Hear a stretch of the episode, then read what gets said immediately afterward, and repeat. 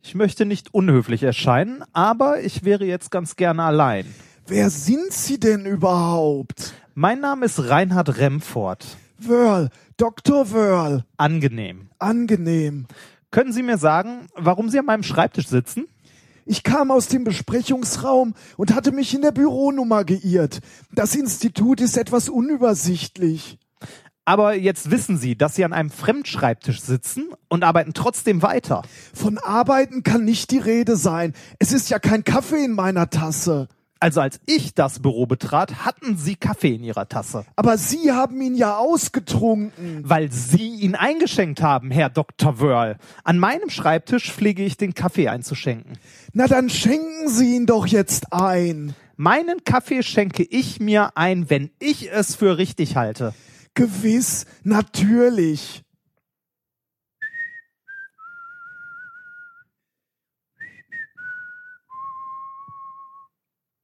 Es sitzt sich etwas fad, einfach so am Schreibtisch.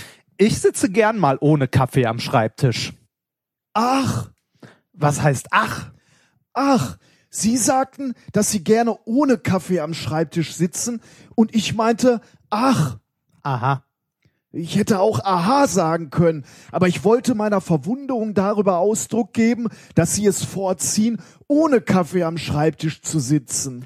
Herr Dr. Wörl, ich kann künstliche Diamanten herstellen und bin Ihnen an meinem Schreibtisch keinerlei Rechenschaft schuldig. Nein, nein. Ich entscheide persönlich, ob ich mit Kaffee arbeite oder ohne. Ja, ja.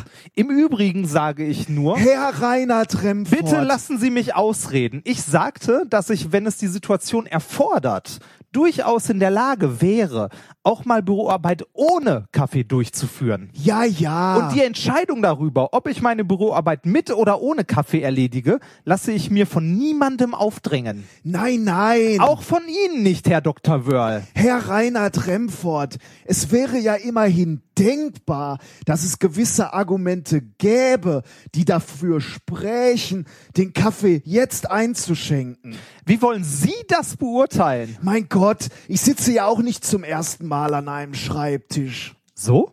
Und nach meiner Erfahrung ist eben Büroarbeit mit Kaffee zweckmäßiger als ohne. Das ist Ihre ganz persönliche Meinung, Herr Dr. Wörl. Aber man darf ja wohl noch anderer Ansicht sein. Ach was, Sie können sich an meinem Schreibtisch eine eigene Meinung überhaupt nicht leisten. Herr Reinhard Remford, Herr Dr. Wörl, ich schenke jetzt Kaffee aus, wenn Sie mich höflich darum bitten. bitte, Höflich. höflich. Na also.